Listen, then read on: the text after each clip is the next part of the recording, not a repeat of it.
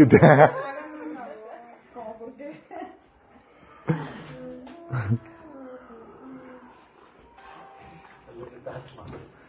Chicos, ¿cómo van con su... Sí. No quiero fallas, chicos, ¿eh? Luego se me vuelven todos carnales. Ya estamos en vivo. Ya, ok, perfecto. Ya ves. Teniendo chante.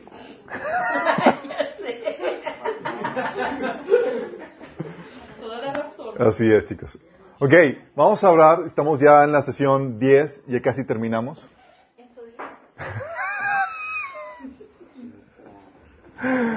Dice. Ya casi terminamos porque ya, ya viene el Señor primero. Que dices. Eh, sí, vamos a orar, vamos a poner este tiempo en las manos de Dios. Amado Padre Celestial, gracias por tu bendita presencia que nos acompaña, que nos llena, que nos satisface, Señor, nos transforma. Señor, todo lo que somos es gracias a ti, Señor. Si hay algo bueno en nosotros, si hay alguna virtud, virtud es porque tú lo has sembrado en nuestros corazones, Señor, y es la gracia y el operar del Espíritu Santo. Yo queremos pedirte, Señor, que este, esta gracia, este operar del Espíritu Santo siga trabajando en nosotros, Señor. Que tú nos transformes, nos sigas transformando por el poder de tu palabra y a través de este mensaje. Te pido que abres a través de mí, Señor, que cubras cualquier deficiencia y quites cualquier interferencia espiritual, Señor, que pueda haber en este lugar. Te lo pedimos en nombre de Jesús. Amén. Ok, chicos. La sesión 10. Ya falta nada más una sesión más para terminar. Una, sí. Si es que si es que no, no viene alguna otra temática que, que tengamos que tratar, chicos. Pero bueno, hemos estado viendo eh, toda la cuestión del patriarcado, el peso de responsabilidad, la tremenda, los tremendos retos que tenemos como varones, lo que Dios, las expectativas que Dios tiene para con nosotros. Bien heavy, ¿verdad, chicos? Fue como un, un shock de wake up, ¿no? De que compórtate como varón. Ah, y las últimas dos sesiones hemos estado hablando acerca del papel de la mujer, cómo hay un, puede operar un espíritu de Jezabel eh, para coartar el liderazgo del varón. Y también vimos que el patriarcado, el líder, eh, el varón requiere la ayuda idónea, ¿sí? Y la mujer tiene que vestirse de virtud para hacer esa ayuda idónea, chicos. En medio de todo esto, de todo el diagrama o toda la, radiografía de lo que Dios espera por de nosotros, creo que todos fuimos confrontados con nuestra cruda realidad. ¿Sí les pasó, chicos? Es como que, oh my goodness. Como que distamos mucho de ser lo que Dios quiere que seamos. Tenemos una, la ventaja es que ten, tenemos claridad de lo que Dios espera de nosotros, pero pues aún no somos lo que debemos ser. Estamos en proceso de desarrollo me falta mucho, te falta mucho, aún no sabes hacer esto o aquello que, falta para, generar esa virtud en parte de la mujer o, o, del hombre, te falta conocimiento, experiencia, etcétera. Estamos en proceso. Y se los digo para que entendamos que somos esa obra de arte que está en proceso de construcción, chicos. No es para desanimarlos. Estaría triste el asunto si Dios dejara trabajar en ti si la obra estuviera estática, si ya te hubiera abandonado, Señor. No te he abandonado. Estamos en proceso de desarrollo, de perfeccionamiento. Pero lo, más triste, creo que para muchos, es que la persona con la que están dista mucho de ser la que, la que, con la que quisieran. ¿Sí? A veces, de hecho muchas veces, los detalles, los errores de una persona, los, detalles y errores de uno pesan mucho menos que los de tu prójimo, especialmente con el que estás viviendo. Sí. Y este, esto que hemos estado viendo, si ya veías errores en tu marido, en tu esposo, en tu varón, en tu padre y demás, pues ya salieron más detalles que antes no veías. Sí. Ups, mi esposo nomás no toma el liderazgo espiritual en, en, la casa. Por ejemplo, he estado recibiendo justamente esta semana, me pidieron consejería matrimonial por esa situación de que mi esposo nomás no toma liderazgo. ¿Y quién crees que estaba tomando la iniciativa y empujando al esposo? La esposa, obviamente, sí. Oye, comentarios de que mi esposo no se quiere meter con Dios en serio, tengo que estarlo jalando yo, tengo que tomar liderazgo espiritual en la casa porque mi esposo nomás, si, si no hago yo algo para la crianza espiritual de los niños, no, lo hace. O, o, peor, oye, es un flojo que mal provee para la familia, o es un esposo adicto al trabajo que no da tiempo para la familia, o mi esposa, mi esposo dista mucho de ser líder que, que espero que sea, o en vez de ser una persona de inspiración, tu, tu varón es una fuente de vergüenza. Puede darse, chicos. O- mi esposa no es una mujer virtuosa. No se deja dirigir, rezongona, desatiende las responsabilidades de la casa. O en vez de ser mi ayuda idónea, es un lastre, una carga.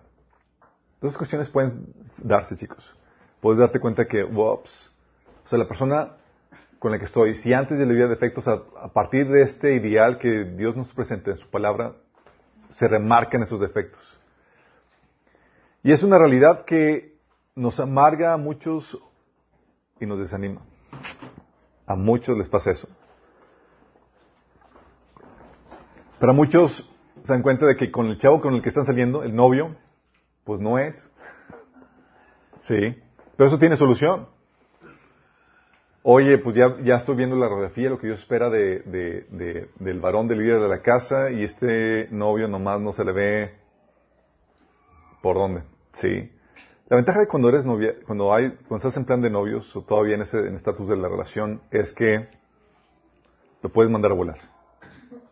Sí. No, sí, cuando ya te casas, cuando hay cónyuge. Sí. Aquí cuando estás como ya de novio, es- gracias por participar. El que sigue, sí. O eres muy bonita, pero no tienes lo que necesito para hacer el trabajo de Dios. Eh, no tienes lo que necesito para que me ayudes en el trabajo que Dios me ha encomendado. O lo siento, no tienes que, lo que se requiere para ser un buen líder. No me veo sometiéndome a ti. Sí. Y esa etapa de noviazgo te ayuda a distinguir y a filtrar ese proceso de reclutamiento, que es muy importante para que, para que cuando estés casado no sufras las malas decisiones de, la, persona que escogiste. Pero si estás en una relación en la que no puedes salir, necesitas mucha misericordia. En teoría, los eh, defectos de en nuestro cónyuge, cuando los vemos, somos pacientes y misericordiosos porque también reconocemos que tenemos defectos nosotros. ¿Verdad? De hecho, la Biblia te pone una, una de las razones por las cuales el sumo sacerdote era compasivo con los descargados, es lo que dice Hebreos 5 del 1 al 3. Dice, todo sumo sacerdote es escogido de, la- de entre los hombres, el mismo es nombrado para representar al pueblo ante Dios y ofrecer dones y sacrificios por los pecados. Él puede tratar con paciencia a los ignorantes y extraviados, ya que él mismo está sujeto a las debilidades humanas. Por tal razón, se ve obligado a ofrecer sacrificios por sus pecados, como también por los del pueblo. O sea, sus detalles, sus pecados, por lo cual tenía que pedir perdón y ofrecer sacrificios a Dios por ellos, era lo que le ayudaba a ser compasivo con los demás. Y en teoría sí, debería ser, ¿sí? Por algo eh, Jesús nos dice- enseñó en el Padre nuestro que parte de la oración es, Padre, perdona nuestras ofensas como también nosotros perdonamos a los que pecan contra nosotros. O la parábola del siervo, del siervo eh, que no fue misericordioso, ¿se acuerdan? Que le recriminó su señor, le dijo, siervo malvado, te perdoné toda aquella deuda porque me lo suplicaste. ¿No deberías tú también haber haberte compadecido de tu compañero, así como yo me compadecí de ti? Entonces, en teoría, por esa gracia, esa misericordia que hemos recibido por nuestros pecados y nuestras fallas, nosotros debemos de dar lo mismo. ¿Sí? En teoría, los usamos a nuestro cónyuge que tiene las fallas y demás como un espejo para tratar lo que nos, falta pulir a nosotros en nuestra relación con Dios. ¿Sí? Como les he platicado, oye, tienes algún problema con tu esposa, vas que te quejas con Dios y Dios te dice, ¿verdad, hijito? Usted comprende. Y el Señor te lo voltea y dice, y dice, vaya, por fin tu esposa me ayudó a hacerte ver algo que por años he tratado de hacer ver en tu vida. Y el Señor hace eso. De hecho, por eso dice Mateo 7, del 3 a 5. ¿Por qué te fijas en la astilla que tiene tu hermano en el ojo y no le das importancia a la viga que está en el tuyo? ¿Cómo puedes decirle a tu hermano, déjame sacarte la astilla del ojo cuando ahí tienes una viga en el tuyo? Hipócrita, saca primero la viga de tu propio ojo y entonces verás con claridad para sacar la astilla del ojo de tu hermano. Entonces, en teoría, usamos esas fallas que vemos en nuestro prójimo, nuestro varón, nuestra mujer, para pulirnos, refinarnos nosotros. En teoría. La realidad, sin embargo, es que suele pasar que la gente se amarga y se resiente, chicos. ¿O no? Sí, si no da mente renovado. Si no toman tallermente renovada. Hebreos 12:15 dice, nos advierte, cuídense unos a otros para que ninguno de ustedes deje de recibir la gracia de Dios. Tengan cuidado que no brote ninguna raíz venenosa de amargura, la cual los trastorna a ustedes y envenena a muchos. Nos advierte la raíz de amargura, chicos, que puede venir a contaminar las relaciones. Esa raíz de amargura que se manifiesta en el reclamo. ¿Por qué? Porque no está cumpliendo tus ideales, tus expectativas y hay un resentimiento, hay un reclamo, sí, hay una amargura porque no se está dando las cosas como tú quieres que se den, no te están satisfaciendo como te gustaría que lo hicieran. El reclamo que se manifiesta en la queja, la crítica, los pleitos y hace que la relación dentro del hogar se vuelva tóxica, al punto que Proverbios 2, 19 dice que mejor es vivir en el rincón del terrado que como mujer rencillosa en casa espaciosa. O sea, ahí te ves. Sí. Que se- también se manifiesta en el maltrato. ¿Por qué? Porque como tienes una... No, tienes algo contra tu prójimo por lo, por lo que está haciendo o por lo que no está haciendo, porque no está cumpliendo tus expectativas, hay una especie de venganza, chicos. Sí. ¿Te acuerdas el caso de Agar y Sara? Se embarazó, Sara tuvo la grandiosa idea de darle su, a su muchacha a su esposo, porque ella no podía tener hijos. Se embaraza la, esta Agar, que era la muchacha, y comenzó a mirar con desprecio a la dueña. ¿Y qué pasa? La Sara, como buena cristiana, la trataba con misericordia, con gracia, con paciencia. La botó. Dice en el versículo 6 que de tal manera Sara comenzó a maltratar a Agar. Y eso sucede no solamente en esa relación de señora con su muchacha, sino en relación matrimonial. Oye, ah, me hiciste esto y ¿qué empiezo? Empieza a darse, se empiezan a dar unos otros. La venganza, le respondes de la misma forma como, o como se merece. ¿Sí? Los desplantes, malas caras, actitudes, tonos desagradables, la falta de respeto, gritos, insultos, etcétera o la falta de amor manifestada en la cero amabilidad. ¿Por qué? Porque pues, hay maltrato que, que se manifiesta por esa, esa rencilla, ese, ese dolor que tienes ahí que no se ha lidiado. Entonces quieres vengarte de una forma u otra, quieres dar lo que se merece. Entonces puede hacer en ese reclamo, en ese maltrato o en la huida. Sabes que ya no van. Sí. Sarai, dice ahí en Génesis 16, 9, que Sarai comenzó a tratar a Agar con tanta dureza que al final ella huyó. Y es lo que sucede muchas veces en las relaciones matrimoniales. Ya no aguanto. ¿Sí? Por esos maltratos, esos reclamos y demás. Y pues, si es mejor estar en el terrado, en la esquina de un terrado que en la casa, pues mejor me voy a, otra, a otro lugar. Y la huida, chicos. ¿Sí? ¿Se acuerdan que el Señor le dijo a Agar cuando huyó por el maltrato de Sara? Se dice, a veces creemos que Dios está con nuestra misma agenda y con nuestras mismas metas como que ya soy libre y demás, y le, se le aparece el ángel de- del Señor y le dijo, regresa a tu señora y sométete a su autoridad. No, Señor, estoy recibiendo abuso de parte de ella. Regrésate. Pero si pasa, chicos, por causa de esas discrepancias o por esa fricción que hay, la típica huida, quiero el divorcio. Sí. Si vieran las veces que en las pláticas, eh, en las consejerías matrimoniales me salen con eso. Es que ya me quiero divorciar y demás, o me, está pidiendo el divorcio. ¿Por qué? Porque es la salida fácil. Sí. O la otra, tal vez no el divorcio, pero me voy a la casa de mis papás. O me voy a dormir a otro cuarto. la huida, chicos. Y es que lo que hacemos es que buscamos el cambio de la pareja, no porque la amemos, sino por egoísmo. Buscamos nuestra comodidad. Sí. ¿Realmente hay un interés genuino en la pareja? Generalmente no.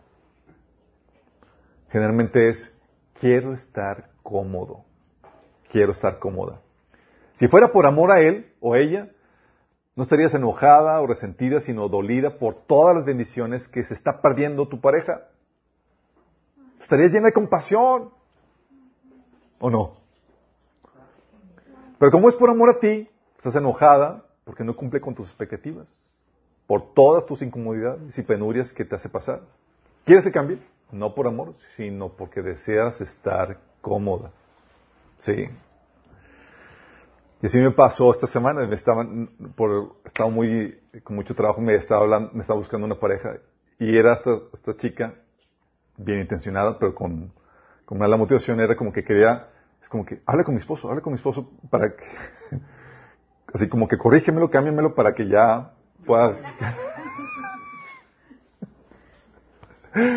¿Y qué creen que hicimos? ¿Cuál acudimos? Sométete. Y eso nos lleva, entonces, oye, entonces no debemos buscar que cambie nuestra pareja. ¿No es posible? O sea, ¿es posible que podamos ayudar a cambiar a alguien? ¿Qué opinan, chicos? Sí, sí es posible, chicos. Ya se nota que aquí una hermana tomó los talleres. Sí es posible, chicos. Pero fíjate, no se puede asegurar, pero sí, sí es posible. Y la Biblia te enseña que apuestes y inviertas en esa posibilidad, aunque no sea segura. ¿Cómo que no segura? La Biblia dice que si crees, tú serás salvo tú y tu casa. No, no dice eso. No, no dice eso, chicos. Cuando está hablando de que crees tú y tu casa, está uh, utilizando la, la, sintaxis implicando de que si crees tú y crees tu casa, van a ser salvos. ¿Sí? No está diciendo que crees tú y por un doce por mí, por todos mis amigos, ya somos salvos todos. No, no, no opera de esa forma. ¿Sí? ¿Cómo sabes eso? 1 Corintios 7, del 12 al 13, o versículo 16, dice este Pablo, ¿cómo sabes tú, mujer, si acaso salvarás a tu esposo? Fíjate, Pablo poniéndolo como posibilidad, no asegurándolo. ¿Cómo sabes tú, hombre, si acaso salvarás a tu esposa? Hablando de, o sea, hay una posibilidad, no puedo asegurarlo, pero está esa posibilidad. ¿Sí? ¿Y qué está diciendo? Está animando Pablo que, eh, invierte en esa posibilidad, arriesga en esa posibilidad. Pero sí es posible. De hecho, tal así que Pedro le dice en primera de Pedro 3, del 1 al 2 a las esposas, asimismo, esposas, sométanse a sus maridos, de modo que si alguno de ellos no cree en la palabra, puedan ser ganados más por el comportamiento de ustedes que por sus palabras. Hablando de que sí es posible ganarte al marido, sí es posible propiciar un cambio en él. ¿Sí? Um, por eso Pablo le decía a, a, los cristianos que si tenían un cónyuge no creyente, les decía, gracias decía, digo yo, no el Señor, o sea, no te divorcies, no te separes. ¿Por qué? Porque Él se convierte en tu campo misionero. Y es aquí donde, ok, es posible. Vamos a ver los principios para cambiar a una persona. ¿Quieren saber los principios? Sí. sí. Quiero cambiar a, mi cónyuge. Perfecto. Principios para cambiar a una persona. Principio número uno. Primero cambias tú.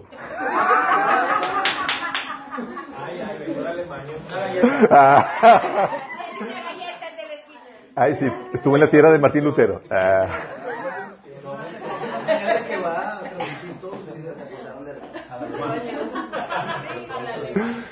Aquí es donde, ¿cómo se dice? Eh, es aquí donde la, eh, donde empieza el desencanto. Porque cuando uno piensa, piensa cambiar a una persona, lo que menos espera, o lo que menos piensa es cambiar uno mismo. ¿Cómo? Tengo que cambiar yo. Yo estoy bien, en serio estoy bien, que cambie mi esposo. Mira, no puedes lanzarte a cambiar a alguien si no has cambiado tú primero. Es lo que Jesús nos enseñaba en Mateo 7, del 3 a 5, cuando te decía que, ¿por qué te fijas en la astilla que tiene tu hermano en el ojo y no, te, no le das importancia a la viga que está en el tuyo? ¿Cómo puedes decirle a tu hermano, déjame sacarte la astilla del ojo? Cuando ahí tienes una viga en el tuyo. Y porque te saque primero la viga de tu propio ojo y entonces verás con claridad para sacar la astilla del ojo de tu hermano. Entonces ahora está hablando de que sí, es muy fácil ver los detalles del prójimo, pues obviamente lo tienes enfrente de ti. Pero ver tu ojo, necesitas un espejo, necesitas, eh, no es tan fácil eh, observar tus detalles. Especialmente cuando la Biblia nos enseña que tenemos puntos ciegos, tal así que, que este David oraba, Señor, líbrame líbrame de mis pecados, de los, pecados que me son desconocidos. 1 Pedro 3, del 1 al 4. Por eso también te decía que la manera en cómo se ganaba a los maridos, decía, dice, ellos eran ganados al observar la vida pura y la conducta respetuosa de ustedes con la belleza interior. Está bien, gracias. No, pues no, que sí que sí.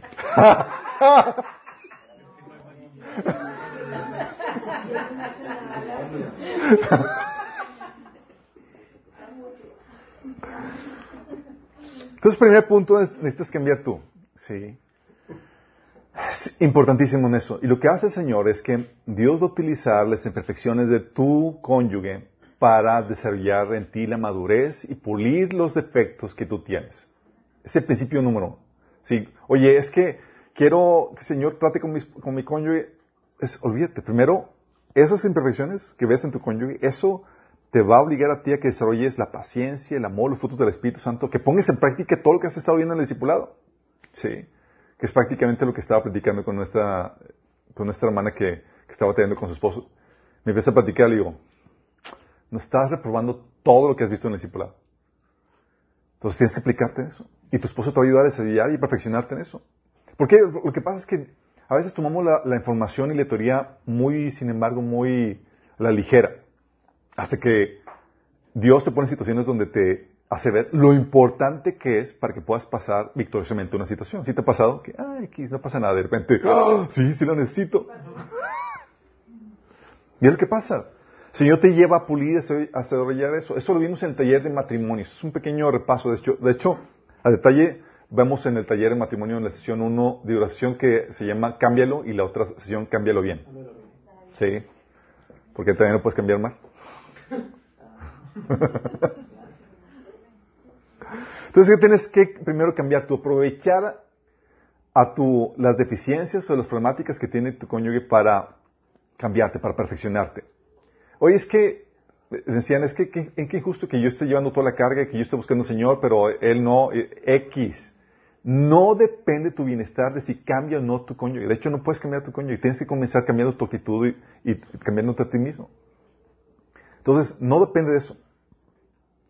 La otra, la otro eh, principio para cambiar a una persona es la motivación correcta. ¿Cuál motivación creen que debe ser? ¿Tu comodidad? ¿Por qué querías cambiar a una persona?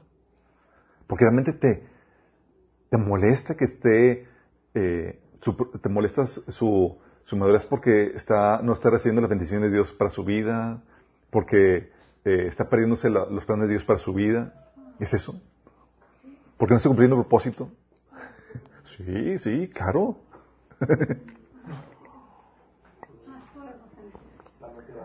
Mira, la primera motivación que uno debe tener ante todas las cosas es glorificar a Dios. Por eso dice 1 Corintios 10, 31 que háganlo todo para la gloria de Dios.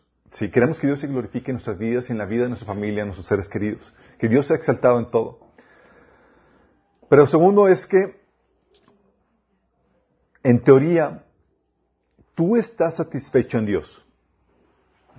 Y no requieres nada más de Dios, ¿verdad? ¿No requieres que cambie tu marido, tu cónyuge para que seas feliz? ¿Verdad?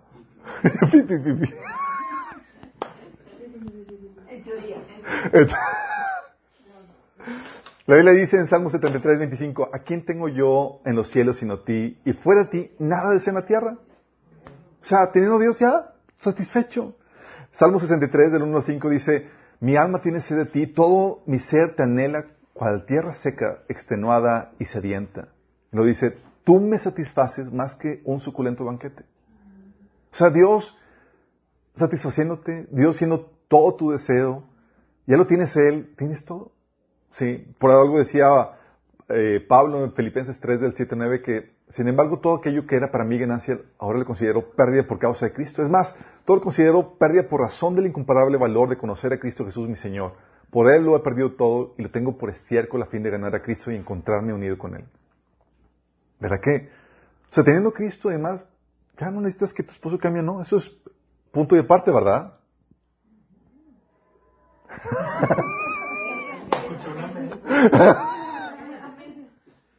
Así yo haciendo ventrículo.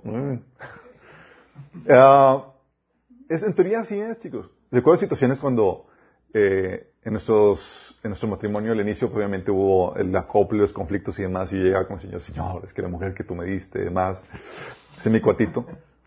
Y el Señor llegaba conmigo y me decía, ¿a poco no soy yo suficiente? ¿Para que seas feliz? Yo, es cierto, Señor, o sea, te tengo a ti, tengo todo. Y medio del conflicto y demás, yo estaba feliz, desbordando de alegría y de plenitud por la presencia de Dios, porque tengo lo más importante y lo más valioso. Y mientras que mi esposa estaba toda así, eh, gruñis con las situaciones que estamos viviendo, y estaba con una sonrisa de, oreja a oreja. Sí. Y eso propició un cambio en ella, porque Dios se está tratando conmigo. Pero en teoría, tú estás pleno satisfecho en, Dios. Tú no requieres, ah, que es que cambie, porque si no cambias, no voy a ser feliz. ¿Verdad? En teoría, eso está de más. Tú ya eres feliz. ¿Verdad? En teoría, tú buscas el cambio de tu cónyuge por amor a él. ¿Verdad? Sí, amén. Amén.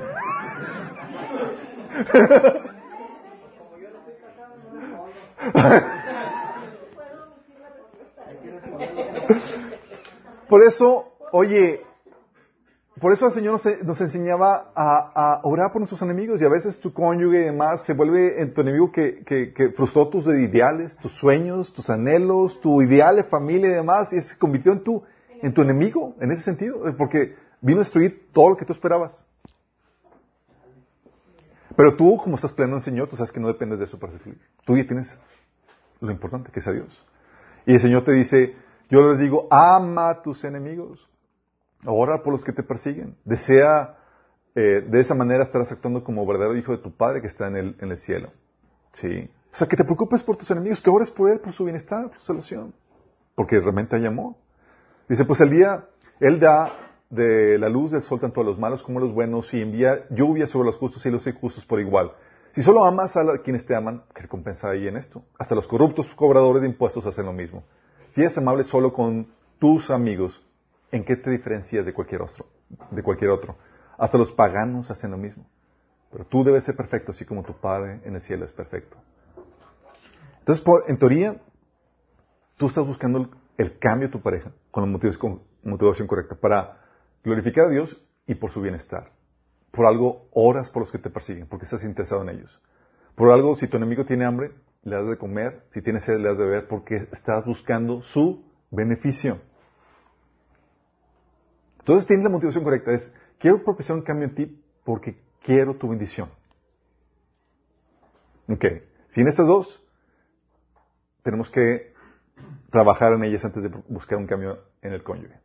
¿Vamos?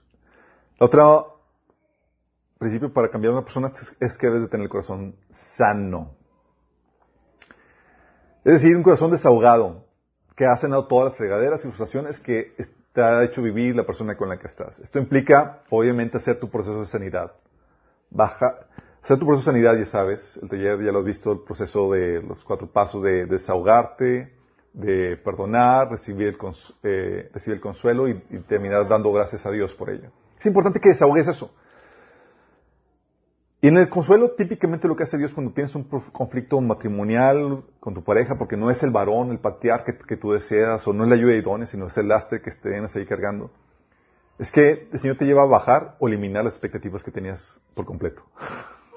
o las bajas, así como que, o las quitas, ¿sí? O te lleva a cambiar por completo tu propósito, donde, oye, espera, yo quería un hermoso matrimonio, Señor, me diste esto, no sé qué sea, pero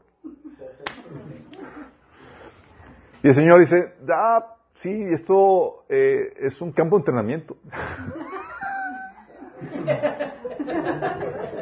dice, no es matrimonio, sino es campo de entrenamiento. Sí.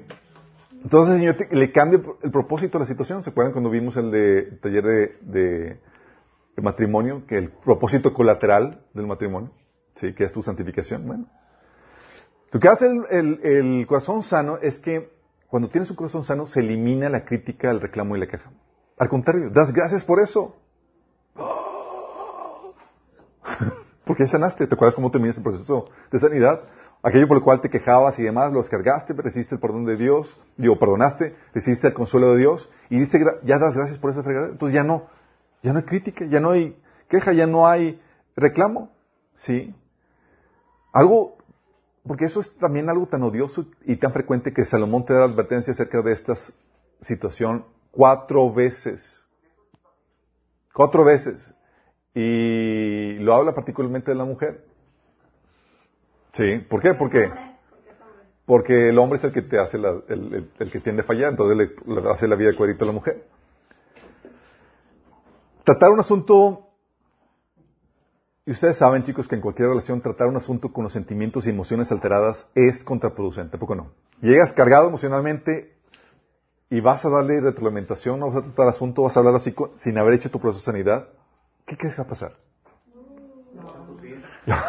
Lo vas a tupir, ¿verdad? Vas a explotar, ¿sí? ¿Por qué? Porque no explotaste con Dios, ¿sí? No te desahogaste con Dios y ¿qué vas a hacer? Te vas a desahogar con la persona. Eh, recuerdo el episodio de, llegó de la casa, mi esposa ya se había hecho experta en, la cuestión de sanidad emocional y demás, y entonces ya cualquier fregadera que yo la hacía, ella lo sabía lidiar y todos felices. Llegaba con ella y pues ya todo tranquilita, toda mansita, todo genial, me daba retroalimentación. Pero una vez, como se dio cuenta que pues no me estaba dando las, la retroalimentación tan contundente, llegó y dice, no he hecho mi, proceso de sanidad. Y te quiero decir, ¿por qué? Yo, ¿por qué no lo has hecho? dice, porque si no te digo cosas como deben de ser. Digo que ya dijo eso y yo.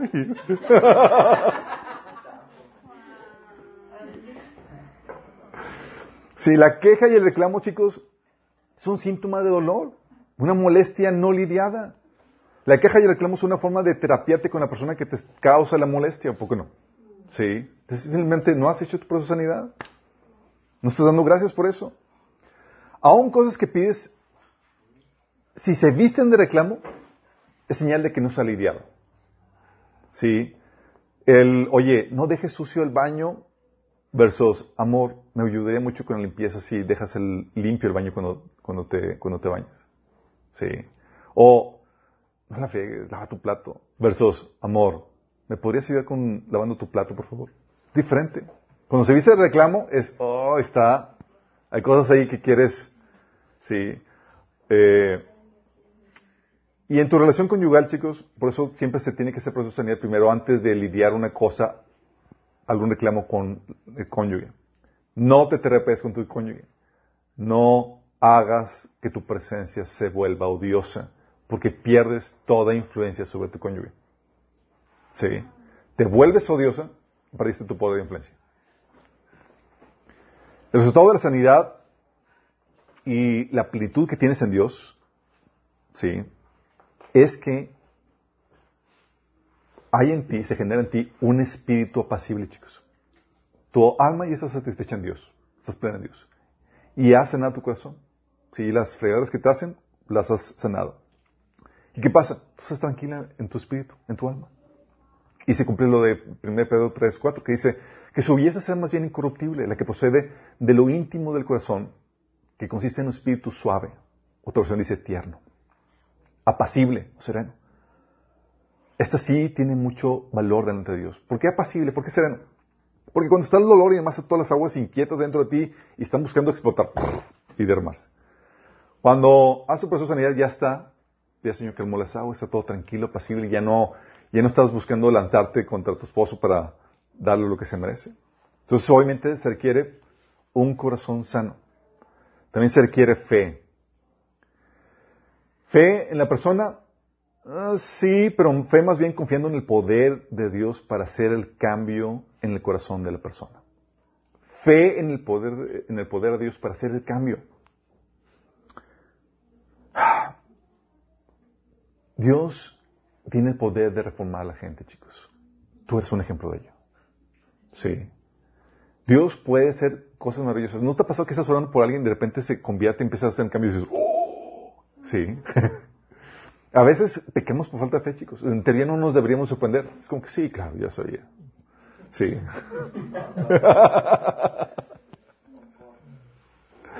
La Biblia dice, por ejemplo, Pablo hablando acerca de, la incredulidad del pueblo de Israel, dice Romanos 11:23, y aún ellos, si permanecen en incredulidad, si no permanecen en incredulidad, serán injertados, pues poderoso es Dios para volverlos a injertar. Dios tiene poder para rehabilitar una persona, chicos, restaurarla. Judas 1.24 te dice que aquel que es poderoso para guardaros sin caída y presentaros sin mancha delante de su gloria con gran alegría. Dios tiene el poder para sostener y mantener a una persona en sus caminos. Si por algo te dice 1 Corintios 13, 4 y 7 que el amor es sufrido, que todo lo sufre, todo lo cree, todo lo espera, todo lo soporta. Estás ahí creyendo, sabiendo que Dios puede ser la obra.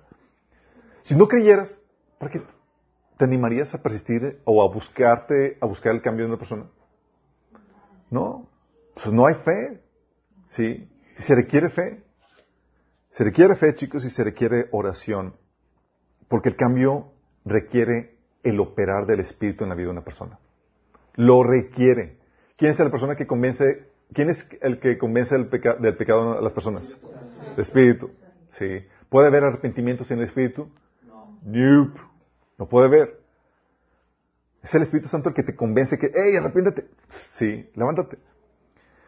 Pablo hablando acerca del trabajo que hacía Apolos y él decía en 1 Corintios 3, de 6 a 7, yo sembré, Apolos regó, pero Dios ha dado el crecimiento. Así es que no cuenta ni, ni el que siembra ni el que riega, sino Dios quien, hace, quien es el que hace crecer. Sí, entonces es Dios el que hace, es una participación donde se requiere la, el operar y la obra de Dios. Y ese operar de Dios se desata por medio de la oración. Tu oración es, Señor, le das autorización para que Dios obre aquí en la tierra a favor de esa persona. Sí, por eso dice Efesios 6, 8, oren en el, en el Espíritu en todo tiempo con peticiones y ruegos. Manténganse alerta y perseveren en oración por todos los santos. O primer tipo de Tito 2, uno que dice, exhorto ante todo que se hagan rogativas, oraciones, peticiones y acciones de gracias por todos los hombres. Y a veces, chicos, se nos olvida la participación, el operar del Espíritu Santo. No oramos, de hecho, queremos, nos avanzamos a tratar de cambiar a la gente por nuestras propias fuerzas. ¿Sí te ha pasado? Y ni siquiera oraste. Y le empezamos a hacer el Espíritu Santo. ¿Te ha tocado? de que, oye, la persona está cerrada y demás, pero tú, ay, chinoneando para tratar de convencerlo y demás, y es ya, sí. ¿Por qué? Porque ni siquiera has orado, no confías en el operar del Espíritu Santo. Sí, no estás confiando en la obra de Dios que se desata por medio de la oración que en teoría ya estás haciendo por esa persona. Porque como reconoces que tú en tus fuerzas no es suficiente lo que hagas para cambiar a una persona, estás orando, me imagino. Sí. Debes orar para que Dios pueda desatar eso, operar, chicos. Y Dios es fiel. Entonces requieres la oración. Requieres también amor y los frutos del Espíritu Santo. No, pues está muy difícil cambiar la gente, ¿verdad? Amor y los frutos del Espíritu Santo. Mm. Ah, ¿Saben? Es aquí donde todo el secreto para cambiar a una persona es emular lo que Dios ha hecho para cambiarnos a nosotros. Y eso es parte de esto. Dios nos ganó y nos transformó. ¿Cómo? Conquistando nuestro corazón con su amor. Un amor inmerecido. ¿O qué no? Si tú le amas, tú le eres fiel y más porque Él te amó primero. Por eso el fruto del Espíritu Santo, chicos, es importantísimo. ¿Cómo se manifiesta el amor? En el fruto del Espíritu Santo. Por eso, oye, mujeres, al varón debes de tratarlo con sensibilidad y la delicadeza que te gustaría que te trataran. Fíjate lo que dice Proverbios 15. Dice, la respuesta amable calma el enojo, pero la agresiva echa leña al fuego. Personas que dicen, es que mi esposo es bien, bien iracundo conmigo y demás, y, pues, le contestan en la misma sintonía. ¿Sí? En vez no hace nada para contrarrestar eso, para propiciar un cambio. Fíjate lo que está haciendo. Tu respuesta amable puede calmarlo. Tanto poder, tanto poder. Dice, fíjate lo que dice Proverbios 25:15. Con paciencia se convence al gobernante. La paciencia para persuadir a un líder. Y luego dice, la lengua amable quebranta hasta los huesos. ¿Tú te imaginas eso? Que una lengua amable quebrante hasta los huesos. Es el poder del amor de Dios, chicos, el poder del fruto del Espíritu Santo. ¿Te acuerdas cuando vimos el taller de, guerra espiritual? Decíamos que un frente de la batalla se pelea con el fruto del Espíritu Santo. Mira, es que el enemigo está, quiere propiciar divisiones, eh, enojo y demás. Tú de repente contrarrestas con la amabilidad, con la paciencia, con la prudencia, guardando silencio, sí, respondiendo bien por mal, etc. Con los frutos del Espíritu Santo. Y de repente, así con tu gentileza, ya quebraste unos cuantos huesos. Y el tipo todo dijo, oh, sí, sin saber exactamente qué sucedió. Pero lo que hiciste fue darle en, la torre con, con, los frutos del Espíritu Santo. Porque ¿qué hace el fruto del Espíritu Santo? Los, los frutos del Espíritu Santo empiezan a derretir el corazón endurecido de las personas. Si eran antes reacias, difíciles para contigo y demás, cerradas a ti, el, el, amor empieza a derretir eso. Y es lo que Dios hace con nosotros. Por eso dice Mateo 7:12. Así que traten en todo, traten ustedes a los demás tal y como quieren eh, quieren ellos que los traten a ustedes. De hecho, esto es la ley de los profetas. Entonces, al hacerlo, al ser amable, gentil, eh, ser cordial con la persona, lo que hace es que sientes un precedente y pones el tono en la relación. Sí. ¿Te ha pasado que cuando alguien está gritando, lanzando la voz y luego de repente alguien habla, empieza a hablar bajito, empiezan a, bajar la, voz? ¡Ay! ¿Qué dijiste? Y empiezan a ¿Por qué? Porque es lo que sucede. Empieza a poner el tono. Pero si contestas en la misma frecuencia, se arman los pleitos y discusiones bien, así, un poco no. ¿Les ha tocado? Pero es difícil porque es controlar la carne, chicos. Porque la reacción natural es, me gritó, me contestó ásperamente, te enciendes y le das una medicina de su propio chocolate. Pero el Señor dice, no, tienes que absorber el golpe y contestar con algo más fuerte, con los frutos del Espíritu. Sí. Porque podrás tener todo el derecho para ser exigente o ruda, porque se lo merece, porque así te habló. Pero aprende de Pablo. Fíjate lo que decía Pablo en 1 Tesalonicenses 2.7. Aunque como apóstoles de Cristo hubiéramos podido ser exigentes con ustedes, los tratamos con delicadeza. Sabía el poder de la delicadeza, del trato amable, que es más poderoso que la exigencia. Sí, dice, los, tratamos con delicadeza como una madre que mamanta y cuida a sus hijos. O sea, pudimos haber sido ah, exigentes, pero fuimos amables. Eso es con el fruto del Espíritu Santo. Pero también está el amor. Y el amor, chicos, cuando hablamos de amor, aquí estamos hablando del amor inmerecido, no del amor pagano. ¿Sí? ¿Sabes cómo es el amor pagano? Amas a los que te aman. ¿Y el amor cristiano es? Amas a las que no te lo merecen. al que no se lo merece. No ha hecho nada, ¿sí? Al contrario, es tu enemigo y te, maltrata más. Ah, es la oportunidad para mostrar el amor cristiano. ¿Sí? Por eso, um, la estrategia de Dios en ese sentido es, eh, al corresponder con amor a la persona que te trata mal y demás, es derretir el corazón, chicos. Así como Dios lo ha hecho con nosotros. Dice Lucas 7:47 que en el caso de la mujer que estaba llorando a los pies de Jesús, dijo, si ella ha amado mucho es porque sus muchos pecados le han sido perdonados. Pero que en poco se le perdona, poco ama. Fíjate, dice, ella amó mucho porque, porque recibió mucho amor. Ella se le conquistó el corazón, chicos. Y es lo que Dios hace con nosotros. Y es lo que Dios quiere que tú hagas. La misma estrategia. Ah, sí, así como yo conquisté tu corazón amándote cuando no lo merecías, haz lo mismo. Por eso dice 1 Juan 4, 19 que lo amamos a Él porque Él nos amó primero. ¿Qué es lo que sucede, chicos? Dice la Biblia que gracias a ese amor inmerecido que ha conquistado nuestros corazones, ¿qué es lo que sucede cuando pecas contra Cristo? ¿Cómo te hace sentir? Miserable, Miserable ¿verdad? Es terrible. Dice la Biblia en 2 Corintios 5, 14 que el amor de Cristo nos constriñe necesitas sentir mal, si te desviaste y demás y dices, oh, no puedo ya hacer las cosas que antes hacía porque, porque voy a dañar a mi Cristo. Sí. Y te, y te convence, te ha perseguido porque si uno murió por todos, ahora todos morimos por causa de él. Le entregamos su vida. Por eso dice Romanos 12, del 7 al 21, que tú apliques la misma estrategia. Dice, no devuelvan a nadie mal por mal compórtense de tal manera que todo el mundo vea que ustedes son personas honradas.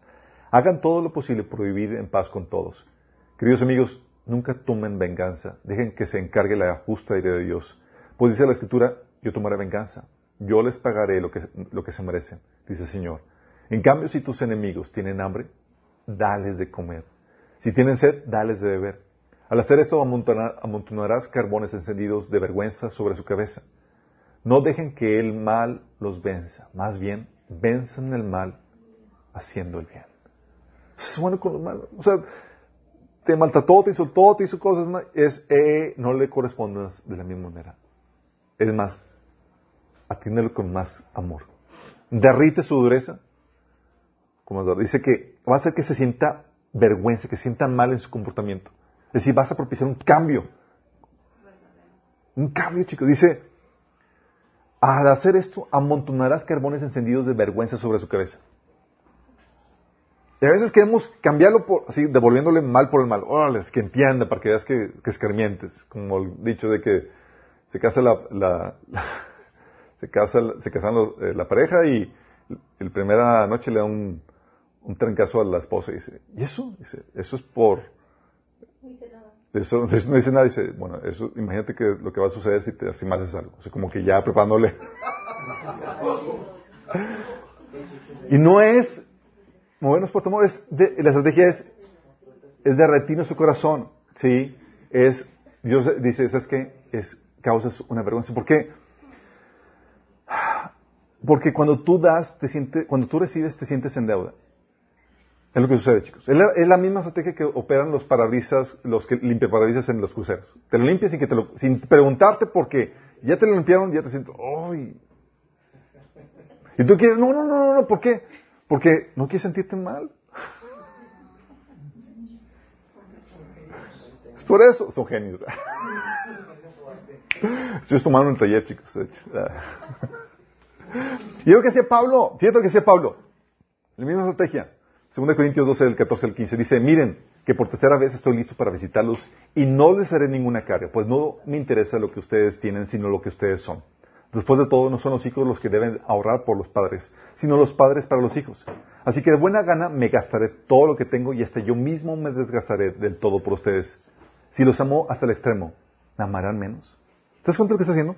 Está Pablo, te doy en exceso y me desgasto por ustedes. Y tú, ay, Pablito, no me amas tanto, me haces sentir comprometido. Y es lo que Dios quiere hacer con nosotros. Y es la manera que tú quieres que se propicie un cambio. Que ames inmerecidamente para que la persona se sienta, sí, o sea, ya derrite el corazón, ya se siente comprometido contigo. Por eso, aparte de las responsabilidades normales que tienes, o sea, ¿qué más puedes hacer por una persona? Por tu cónyuge. O sea, considera sus peticiones y deseos y comienzas a satisfacerlos cuando sea posible y particularmente cuando menos se lo merece. Eso. Sí. Considera sus metas personales, dale tu apoyo de alguna manera. En agradecimiento, ¿qué va a pasar? Él va a empezar a hacer cosas por ti. Porque darte su corazón. Ya se siente en deuda. Sí. Porque no, puede, no podemos cerrar continuamente los ojos a las acciones eh, consideradas y amorosas. No puedes, el corazón ya te vas a sentir miserable. Se te trata muy bien, es amable, ve todo por ti, y tú siendo grosero y más es, no puedes. Y aún si tu esposo no lo nota porque hay gente que es bien, sí, tú puedes ser astuta en, en esta situación y expresar tus sentimientos. Oye, no noto un nuevo platillo que tú le preparaste. Sí. Y estás dándole más de lo que se merece y demás. Puedes decir, amor, siento mal que, me siento mal porque siento que no te gustó el nuevo platillo que con mucho esfuerzo preparé para ti. Tenía ilusión de que te fascinaría.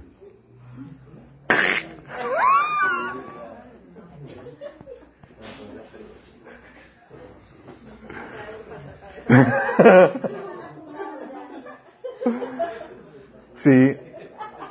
O sea, vende bien lo que haces. O sea, que, que, se, que, se, que, se, que se dé cuenta de que, eh, lo estás amando. Sí. Oye, amor, espero que te haya gustado cómo dejé la casa limpia. Sí. O lo hice por ti, amor, porque quiero que te relajes en un ambiente agradable. ¡Oh! el tipo. Sí. Y había sido justamente unas cuantas horas bien maleta con él. Sí. ¿Qué pasa? Derrites corazones. Y es la que Dios quiere que tú hagas, chicos. Que derritas corazones con amor y los frutos del Espíritu Santo. La otra, chicos, es la técnica correcta. Sí, aquí tienes que saber algunas llaves, algunas técnicas. Va a requerir conocimiento, va a requerir cierto comportamiento que ayudará al Espíritu Santo a producir el cambio en la persona. Dice el Eclesiastés 8 del 5 al 6, los sabios encontrarán el momento y la forma de hacer lo correcto. Fíjate, los sabios encontrarán el momento y la forma de hacer lo correcto, pues hay un tiempo y un modo para cada cosa, incluso cuando uno está en apuros. ¿Se acuerdan logos? En una normativa, chicos, hay que discernir la forma correcta. Dice Proverbios 19, 29, el afán sin conocimiento no vale nada. O sea, tú quieres cambiar además, pero pues ¿cómo? ¿Qué hago? Sí. Y si uno sigue sus instintos naturales, lo que ocasiona es que la persona se vuelve más arisca, como dice el dicho, ¿no? La burra no era arisca.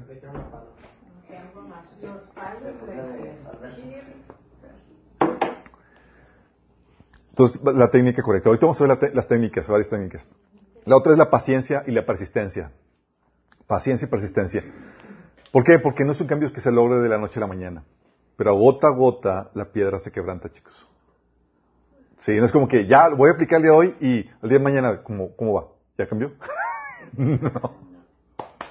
Es persistencia, persistencia. Toma tiempo. Por eso dice Galatas 6.9, no nos cansemos pues de hacer el bien porque a su tiempo segaremos si no desmayamos. No seamos perezosos, Hebreos 6.12 dice, no seamos perezosos, más bien imiten a quienes por fe y paciencia heredan las promesas. Y es aquí donde tienes que evitar el reclamo, el reclamo cuando falla, chicos. Oye, ¿por qué uno espera los cambios inmediatamente? Sí. Él abandona el, ya te lo dije, sí. O si hubieras hecho lo que te pedía. O ya lo sabía. Sí, eso de que, porque ahí no estás mostrando ninguna fe en la persona en que pueda hacer el cambio. Sí, tal, tal como lo pensé. Sí. O solo te pido una cosa y, sí. O no lo puedo creer. O te lo dije. O nunca haces caso, ¿verdad? ¿No lo ves? Siempre tienes que hacerlo la cosa a tu modo, ¿verdad? Típicas cosas. Vas a tener que reafirmar la enseñanza y recordárselo una y otra y otra y otra vez. No será la primera, chicos. Por algo Pablo decía en Filipenses 3.1, por lo demás, hermanos míos, alegrense en Señor. Para mí no es molestia volverles a escribir lo mismo y a ustedes les da seguridad. Y empieza a hablar así otra vez. Les voy a seguir recordando eso, pero también habla de eso. Que cuando no se, se les siguen recordando las mismas cosas. Y ese es donde tienes que ver a, a tu cónyuge no como un enemigo, sino como un aliado. Sí, que está en proceso de reforma. Por último, tienes que predicar con el ejemplo. Imíteme a mí como yo imito a Cristo. Tú tienes que darle el ejemplo. Hay cosas que tal vez que él, eh, que tú quieres que cambien, porque a ti te molestan. Pero tú las haces, pero no le molestan. dices, ah, pues a él no le molesta, yo sí lo puedo hacer. no. Tienes que predicar con el ejemplo. Sí. Si quieres que él sepa cómo tratarte, ponele con, el, con tu ejemplo, eh, él se va a dar cuenta. Sí. Oye, ¿quieres saber cómo él te debe tratar cuando tú estás desanimada? Investiga también cómo él se siente, cómo le gustaría que él fuera tratado y hácelo a él, que él pueda recibir eso. Si quieres que acepte la corrección gustosamente, cuando tú le llamas la atención, recíbela tú, así gustosamente. Predique con el ejemplo. Es algo que platicábamos en el taller de matrimonio, en un episodio. Oye, yo quería que mi esposa pudiera recibir la retroalimentación y que me preguntara por la retroalimentación en los primeros meses de matrimonio. Había cosas que había que cambiar y demás. Entonces, ¿qué hice?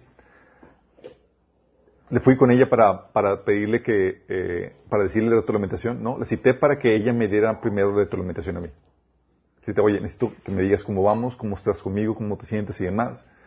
Y ya me dio retroalimentación, me explicó otra cosa, y ya me quedé en silencio. Y le, típica, y le pregunté, ¿y yo cómo estoy? De hecho,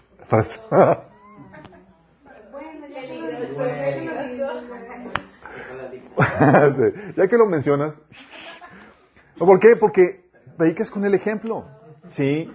Tratas a la, a la otra persona como quieres que te traten a ti. Y eso marca el tono. Estos son principios generales para ayudar a cambiar a una persona. ya no quiero jugar. Vamos a hablar ahora de las técnicas, chicos. ¿Se que vimos de las técnicas? Ok. Primera cuestión de cuando habla de técnica para cambiar a una, gente. Elimina las etiquetas, el abucheo, la crítica, el reclamo. Mira, no sé por qué, por alguna razón, pensamos que al abuchear a tu cónyuge o reclamarle, como que le va a picar la cresta, él se va a indignar y va a decidir cambiar. Como que, sí es cierto, o sea, soy nefasto y además tengo que cambiar.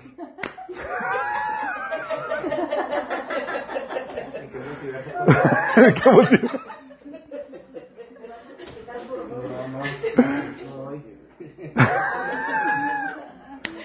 Por alguna razón pensamos que con esos reclamos, esas etiquetas y demás, la, la gente así va a reaccionar, va a despertar así un- de, su, de su situación y, sí, es cierto, tengo que... ¿Sabes que funciona así? Al contrario, produce el, el- el- el efecto contrario, chicos. ¿Cuándo han visto a un equipo de deportes? Imagínense que, si eso funcionara, imagínense las porristas en vez de, ser porristas, ¿sí? Que para que hacer que su equipo funcione y reaccione es, así que, ¡buh! Son unos cobardes, unos maletas, no sirven para nada, y que, ¡ah, sí es cierto! Tenemos que reaccionar para dejar, y, van a cambiar, y Necesitamos un, grupo de abuchadoras para que animen a las a los chavos a, que, a, vencer en el, en el equipo, porque lograríamos un cambio, chicos. Un poquito sentido común, ¿verdad? ¿Qué pasa? Las quejas y los reclamos ocasionan que el varón se, se atrinchere y pelee, o salga huyendo y abandone la misión, chicos. Sí. Reclamos, oye, me pones mal, o siempre llegas tarde, o, tienes una respuesta para todo, o nunca me pones atención, cualquier cosa. Lo que haces, ya. Sí. Se atrincheró, ya se, se cierra y no genera ningún cambio. Las etiquetas lo que hacen es que hacen que, que las personas pierdan fe en su, en su posibilidad de cambio. Es que tú siempre eres así, ya lo etiquetaste. ¿Qué posibilidad de cambio le estás dando? Sí. Es que eres un grosero. Mm, Ya lo etiquetaste, ya lo encasillaste en esto. Y después, si soy un grosero, pues sí soy. ¿Ya? Sí. Y lo defines como alguien estático sin capacidad o posibilidad de cambio. La Biblia te enseña que Dios primero nos define de una forma correcta para buscar las reacciones correctas. El Señor a ti no te ve como un pecador, si sabías. Te ve como un santo. Y por tanto, espera ti santidad. Ups, ups, ups. 1 Corintios 1.2 dice, va dirigida esta carta a la iglesia de Dios en Corintios, a ustedes que han sido llamados eh, por Dios para ser su pueblo santo. Él los hizo santos por medio de Cristo Jesús, tal como lo hizo con todos los que han, eh, en todas partes invoquen el nombre de nuestro Señor Jesucristo, Señor de ellos y de nosotros. Fíjate, dice que son su pueblo santo. Y tú lees el carta de Corintios y dices, ¿cuál pueblo santo? Divisiones, contiendas, inmoralidades, celos, pleitos. ¿qué onda con eso? Pero ¿qué pasa? Lo defines así y dices, ok, es que así ah, eres llamado, eso eres. Corrige el comportamiento que no va de acuerdo a esa identidad que, que tienes en Cristo. ¿Sí? 1 Corintios 6, del 9 al 11, Pablo decía que ni los fornicarios, ni los idólatras, ni los adúlteros, ni los sodomitas, ni los pervertidos sexuales, ni los ladrones, ni los ávaros, ni los borrachos, ni los eh, calumniadores, ni los estafadores her- heredarán el reino de Dios. Y esta iglesia, chicos, había estafadores, inmoralidades sexuales, había todo esto. Y lo dice Pablo, y eso era, si bien sortido, y eso eran algunos de ustedes, pero ya han sido lavados, ya han sido santificados, ya han sido justificados en el nombre del Señor Jesucristo y por el Espíritu de nuestro Señor, diciendo, ya, eso quedó atrás. ¿Sí? Por lo- por- porque quedó atrás, necesitas renovarte. Ya no eres eso. La gente cambia, chicos. Ezequiel 33, 18 al 16 habla de que, oye, una persona es justa. Dice el Señor, si vive justo vivirás, pero él se atiene a su propia justicia y hace lo malo, no se le tomará en cuenta su justicia. O sea, el justo puede cambiar y volverse malo. En cambio, si le digo al malo, morirás, pero luego él se convierte en su pecado y actúa con justicia y rectitud y devuelve lo que tomó en prenda y restituye lo que robó y obedece los preceptos de vida sin cometer ninguna iniquidad, ciertamente vivirá, no morirá. El, justo, el bueno se puede ser malo y el malo se puede ser bueno. La gente cambia. Y cuando etiquetas a una persona, lo desanimas a cualquier posibilidad de cambio. No, pues eres un necio. ¿Y quieres que deje de ser necio? Esa necedad, tú quieres que desaparezca. Y lo que haces es que lo etiquetas. ¿Tú crees que va a cambiar? Pues, no. No incentiva ningún cambio. Es como bucheo. Son los perdedores, chicas. Así para que se animen y que, quieran ganar el partido. Lo más mínimo. ¿Qué haces? ¿Le, le programas la psique para que siga en su, en su actitud de perdedor? ¿Sí? De hecho, ¿sabes quién se encarga de hacer ese trabajo de, de crítica y condenación? El diablo trabaja en eso, chicos. Y algunos cristianos tienen ahí su franquicia también. Servicio social. Servicio social. Apocalipsis 12, 12, 10 dice, han llegado, ha llegado ya la salvación y el poder del reino de Dios, de nuestro Dios, ha llegado ya la autoridad de Cristo porque ha sido expulsado el acusador de nuestros hermanos, el que los acusaba día y noche delante de nuestro Dios. El acusador de nuestros hermanos, chicos. Y los acusaba día y noche. Y eso a veces son, e, ese bucheo, esa acusación. No puedes, eres bien maletas, no sirves para nada, eres un necio y demás. Y acusación tras acusación. Zacarías 1 del 1 al 4 te presenta un ejemplo de la acusación de, Satanás. Dice que entonces el ángel me mostró a Jesús, el sumo sacerdote que estaba de pie ante el ángel del Señor. El acusador, Satanás, estaba ahí a la derecha del ángel y presentaba acusaciones contra Jesús.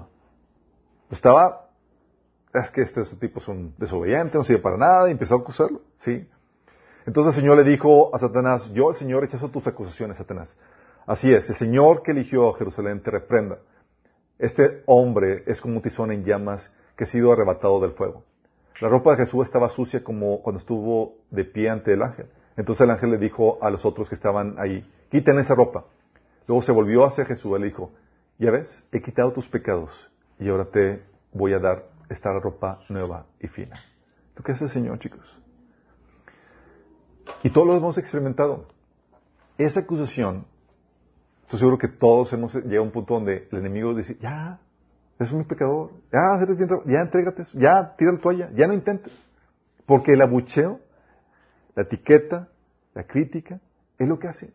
Te lleva allá a perder, a tirar la toalla, a darte por vencido. Sí. Y eso no propicia ningún cambio. ¿Y qué viene a ser? Viene el Espíritu Santo. Tú puedes conmigo.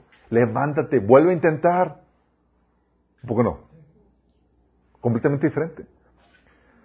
Por eso, tienes que eliminar la etiqueta, el abucheo, el reclamo, la crítica. Eso no cambia a la gente. No lo cambia, chicos. Eso te terapea a ti. Es señal de que nos ha hecho por su sanidad. Tienes que tener fe en su cambio y ser su porrista oficial. Ser su porrista oficial. Mira, muchos ya no creen en ellos mismos o ya no creen que pueden. Ya han perdido fe en ellos mismos.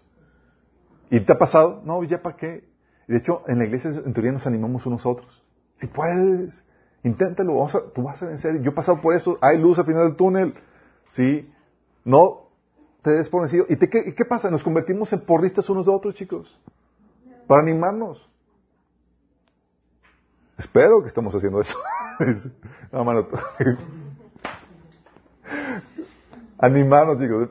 Una, vez una hermana estaba aquí diciendo, está temerosa porque no estaba muy bien con el Señor. Le dice, es que, hermana, que, tengo, tengo miedo de quedarme en la tribulación. Y la hermana, para animarla, le dice, no, es que la, la, guillotina, es muy rápida. O sea, no se siente.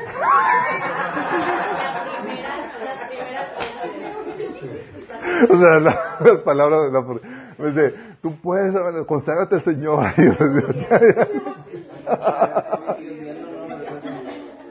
Muy rápido. Los-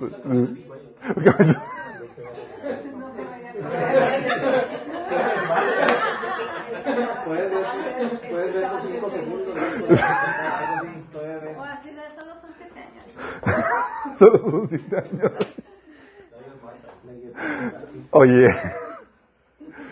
Pero es ahí donde tu fe, como su porrista, suple su falta de fe que los está llevando a tirar la, la toalla, chicos. Cuando tu esposo o tu cónyuge dice, no, es que ya, no, es- tú sí puedes. O sea, tú puedes ser ese gran padre que Dios te llamó a ser. Tú puedes ser ese gran esposo. Claro que puedes hacerlo. Tengo fe en que Dios puede ser ese que me ti, puedes hacerlo.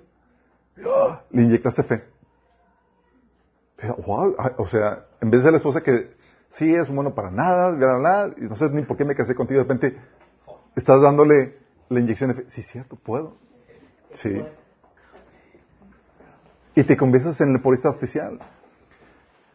Tú ves las, la, fe y las porras en el caso de Jesús con Pedro. ¿Te acuerdas? Exactamente, le dijo, le dijo Jesús a Pedro, Simón, ¿me vas a negar? Dice, sí, dice, pero, y dice, Satanás te los ha pedido para sondearlos. Dice, pero he rogado por ti, Simón, para que tu fe no falle. De modo que cuando te arrepientas, vuelves a mí y fortalezcas a tus hermanos. O sea, aunque caigas de más, creo en ti en que te vas a levantar. Y eso lo vas a utilizar para ayudar y bendecir a tus hermanos. No solo cree, está seguro. ¡Qué grueso! Y a, a poco no, chicos, ¿no les ha pasado? Yo porque me- le digo por experiencia personal donde a veces digo, ¿sabes qué? Te dan ganas de tirar la toalla porque no ves potencial en ti. Pero llega el Señor contigo y él dices, la única razón por la cual persisto sigo es por la fe de Dios en mí. No sé qué ve Dios. no sé qué ve. Porque yo no hago nada. Simplemente es, nomás, ok, Señor, nada más porque tú me estás animando. Y porque me echas por porque apostaste en mí. Y si apostaste e invertiste en mí, algo viste. No sé qué. Pero se convierte en tu porrista oficial. ¿Sí?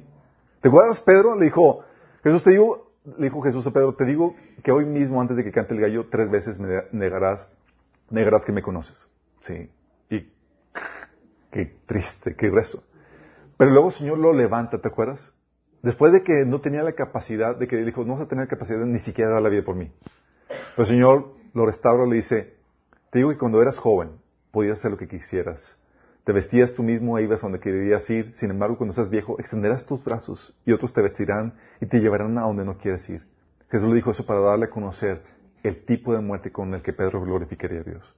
Diciéndole, antes no podías, pero yo sé que vas a poder, ahora sí, dar tu vida valientemente por mí. Si tus fallas no te definen. Sí, mi espíritu en ti es el que te define y te moldea para ser esta persona valiente. Y es lo que hace el Señor, chicos. Y tú y yo tenemos que replicar eso. Es que mi esposo no es un bueno para nada más. Y se lo dices, no, no se lo digas. Descríbelo. Dale esas palabras de fe.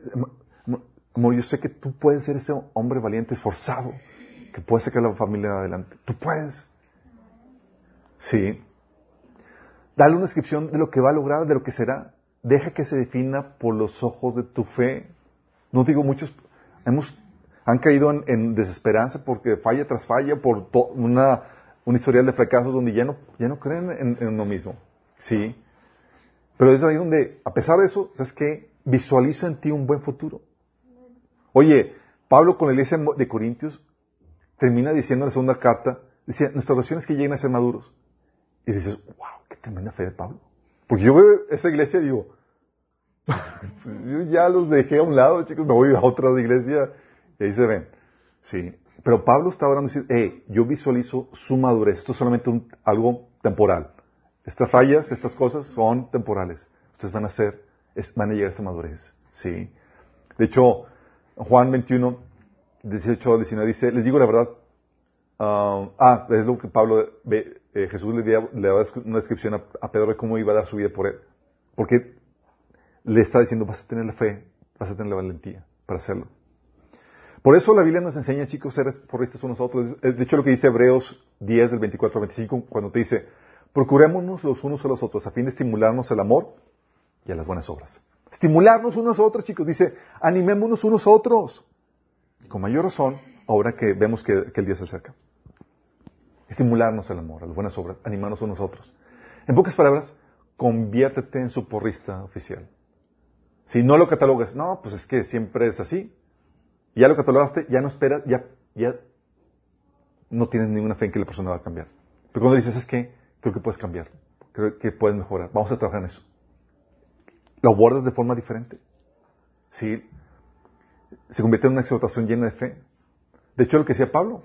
Pablo tenían muchas deficiencias los, los, cristianos de las iglesias que pastoreaba, pero les decía, les daba exhortaciones llenas de fe. Les decía, eh, inviten a Dios en todo lo que hagan, porque ustedes son sus hijos queridos. Creo que pueden hacerlo.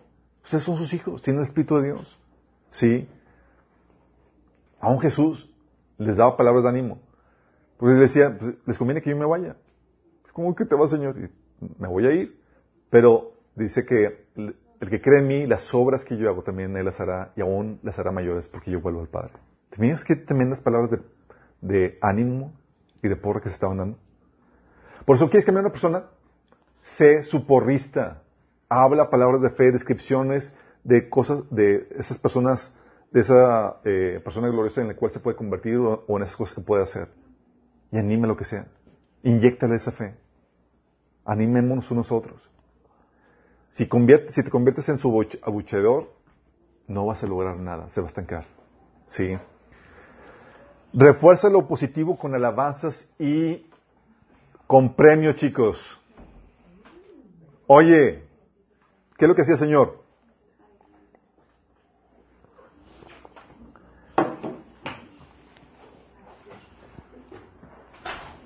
¿Te acuerdas? Eh, Apocalipsis 2, 6 decía, el Señor nos enseña que de los reportes que daba la iglesia, Él alababa y apreciaba los atributos positivos, sus avances, lo reconocía. Decía, pero tú tienes a tu favor, empezaba a nombrar las cosas a favor que tenía. Sí. Porque a veces no nos damos cuenta de lo bueno que tenemos, chicos. Y además vemos lo malo. Y tenemos que reconocer o estar conscientes de que, hey, digo, no estamos, no somos caso perdido, hay cosas que hemos estado avanzando. Pero a veces se nos cuesta trabajo ver los avances que hemos tenido. ¿Te ha pasado? De que, sí, y demás, y necesitas una retroalimentación de, sí, hay avance. Pero de lo positivo. Del positivo. Es, esa afirmación es el avance de que, wow, veo que has logrado esto, has cambiado esto, gloria a Dios. Sí, así como Jesús lo hacía. Tienes que, eh, y, déjame decirte esto,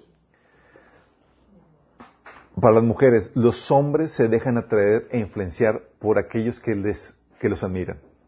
Y si tú eres esa persona que reconoce esas cosas buenas, entre todas las malas que tiene, pero reconoce esas cosas buenas, ¿sí? tú te vas a convertir en ese elemento de influencia en, en tu marido para poderlo ayudar en su crecimiento, en su fe. ¿sí? Pero si tú lo ofendes, o lo etiquetas, o lo bucheas, se va a cerrar y te va a evitar. Ya cerraste tu capacidad de influencia. Entonces, ¿qué pasa? Eh, también se va a cerrar si tú muestras una mayor admiración, una mayor alabanza a otros hombres que no son tu esposo. ¿Sí? O si lo menosprecias, criticándolo y demás, ya sabes que se cierra. Por eso eh, necesitas dar esas palabras de ánimo, de alabanza. Wow, oye, hiciste esto, qué buena onda, esos, esos avances, veo que has cambiado aquello, que se reconozcan. Um, y se debe de hablar um, aún con la expresión correcta. Es decir, tiene que ser una apreciación genuina, chicos. Porque las palabras expresan solamente el 7% de la comunicación. El tono, un 38%. Las expresiones faciales y corporales, el 55%. Es decir, el 93% es no verbal. Tú puedes decir, wow, vas muy bien. La cara tiene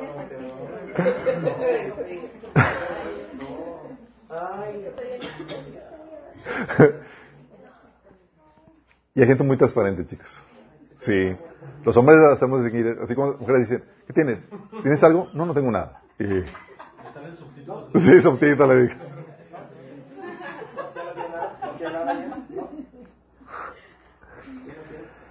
Entonces tienes que apreciarlo, tienes que valorar las cosas buenas y mencionárselas. Es parte de la labor. Sí, ¿por qué? Porque si no aprecias aquello bueno, positivo que tiene, puede desaparecer. Se puede perder. Sí.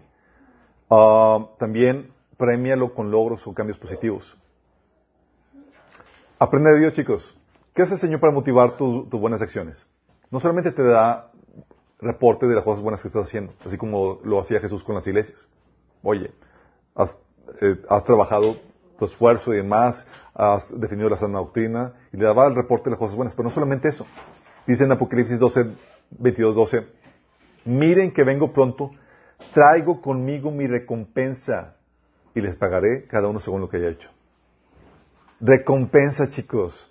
1 Timoteo 2 del 20 al 21 dice, en una casa grande no solamente hay vasos de oro y de plata, sino también de madera y barro, unos para usos nobles y otros para usos más bajos. Si alguien se mantiene limpio, llegará a ser un vaso noble, santificado, útil para el Señor, preparado para toda buena obra. Hablando que una recompensa que si me santifico y avanzo en el proceso, Dios me utiliza para usos honrosos.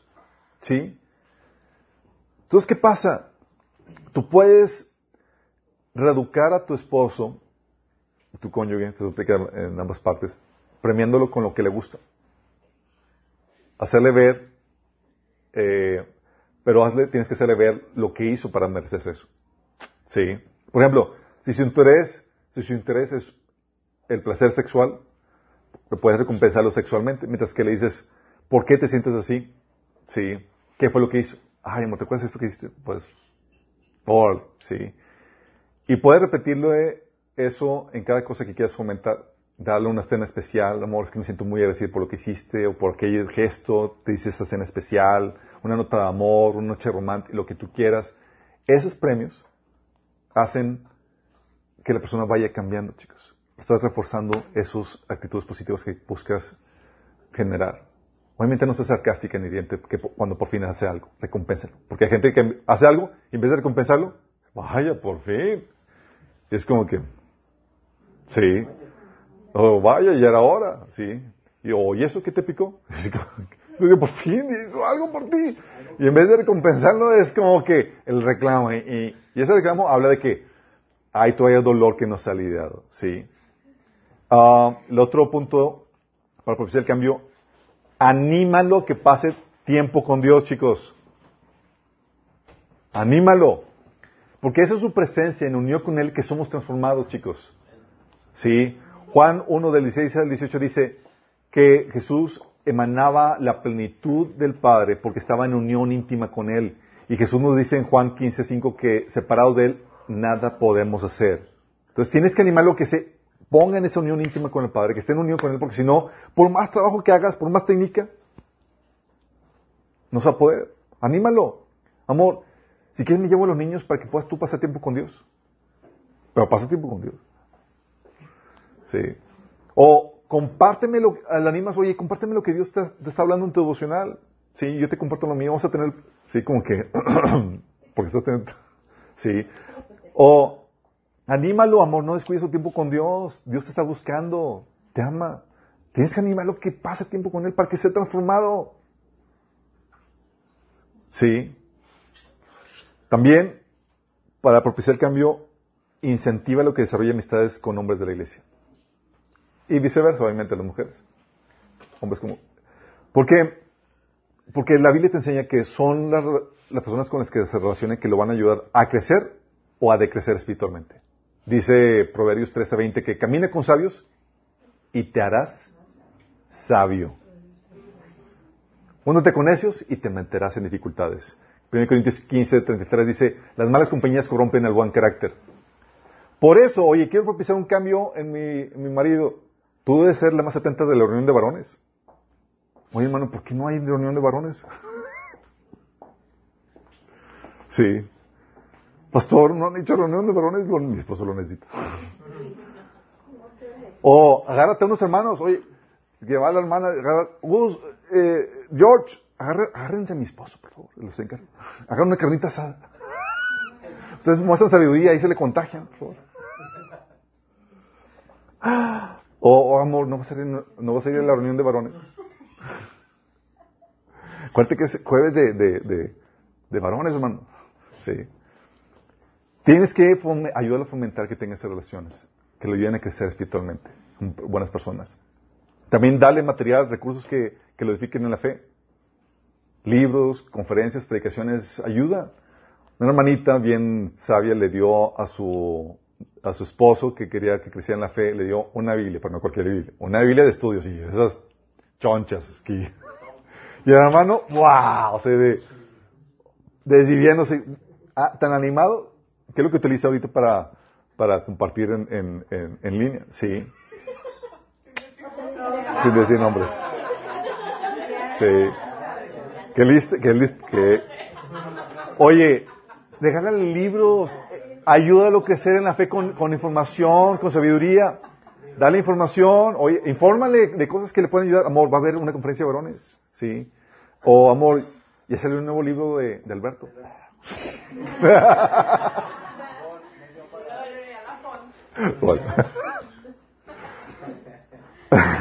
Oye, amor, me voy a escribir en el discipulado, nos apuntamos, lo tomamos juntos. O sea, anímalo que, que, a que se meta.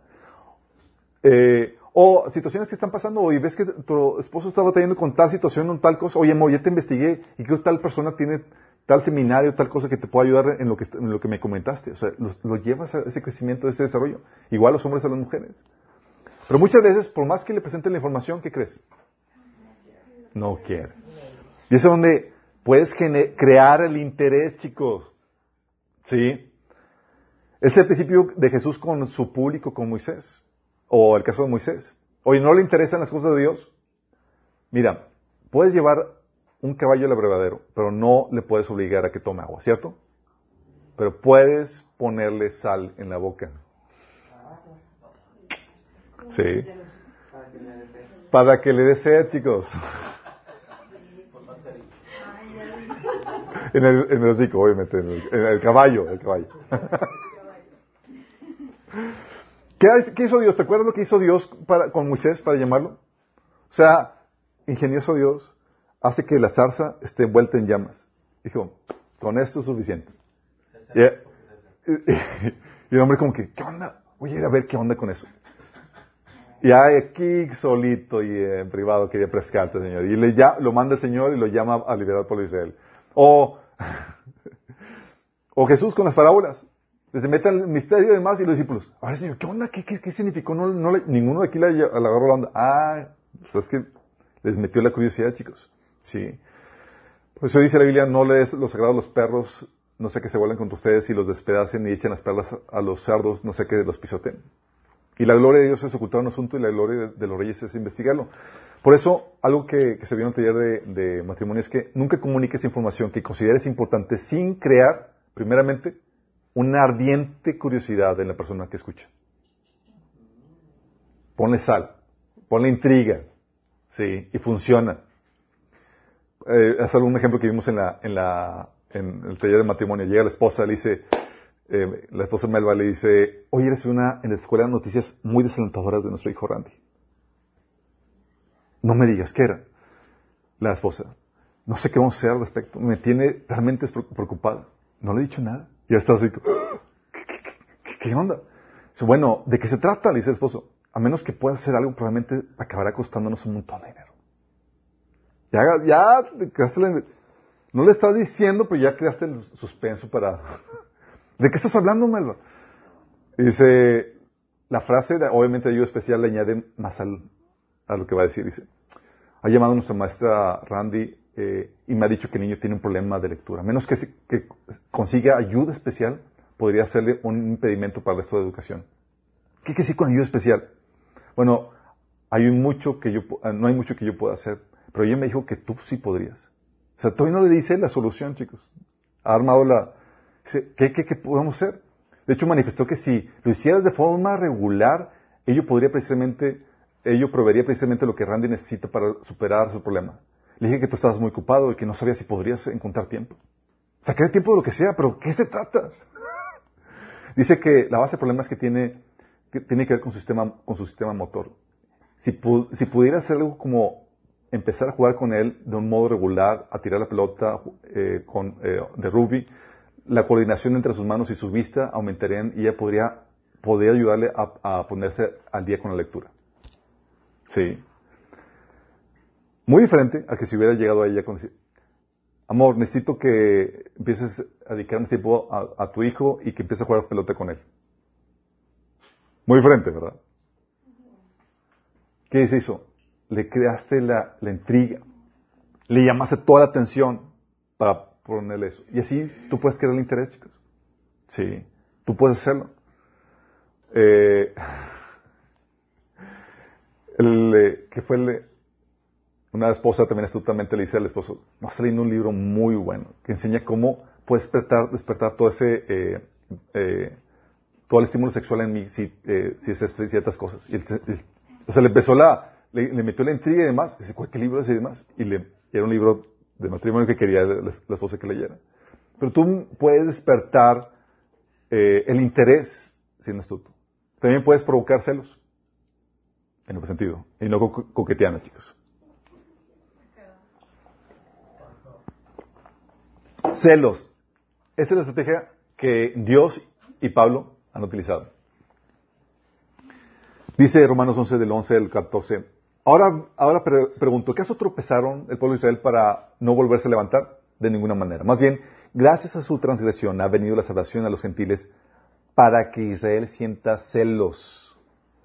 Fíjate, es, no quisiste Israel, no me doy por vencido, ahora vamos a cambiar estrategia, vamos a llamar a tu pueblo para provocarte celos.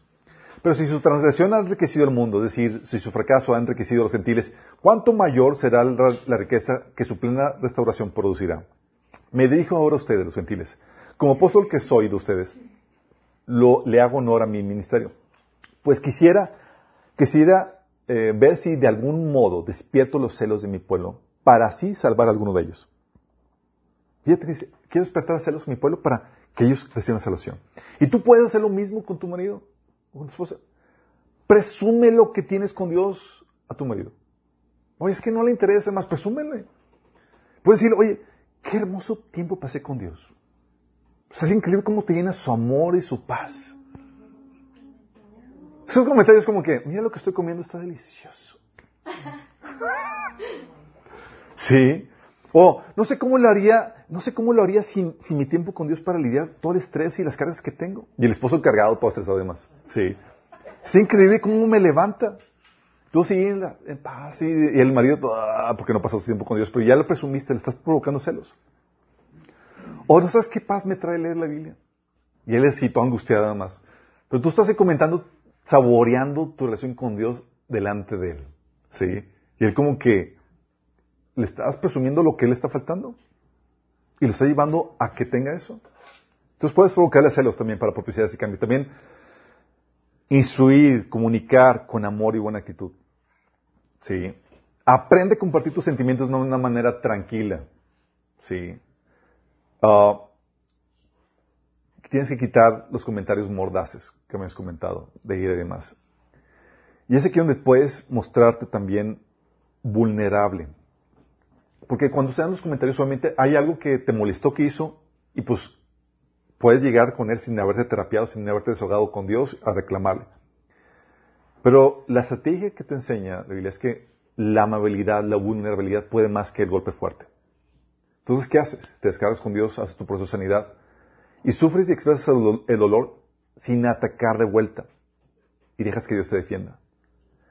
Pero sí puedes transmitir tus sentimientos. Por ejemplo, en vez de decirle, nunca vuelves a la casa a la hora eh, a tiempo. O has debido, has debido de tener, ah, seguramente tuviste un día muy duro, amor. Apuesto que estás cansado. Y luego más tarde. ¿Sabes? Hay ciertas cosas que haces, las cuales me hacen sentir realmente amada y apreciada.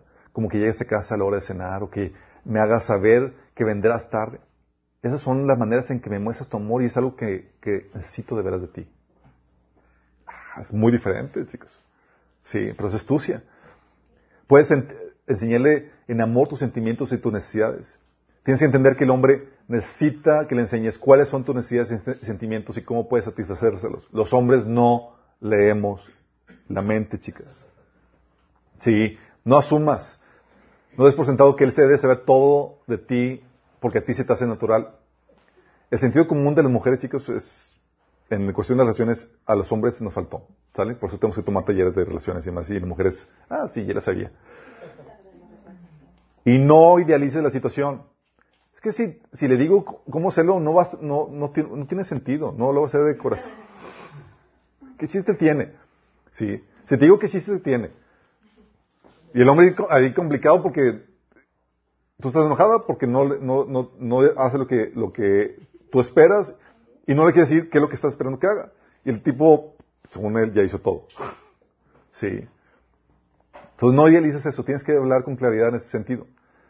Ah, y escoge el momento correcto para hablar de las cosas.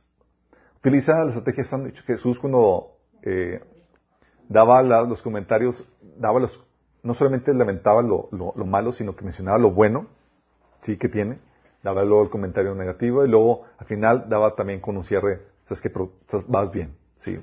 Porque las personas pueden desanimarse muy fácilmente con los comentarios negativos, chicos.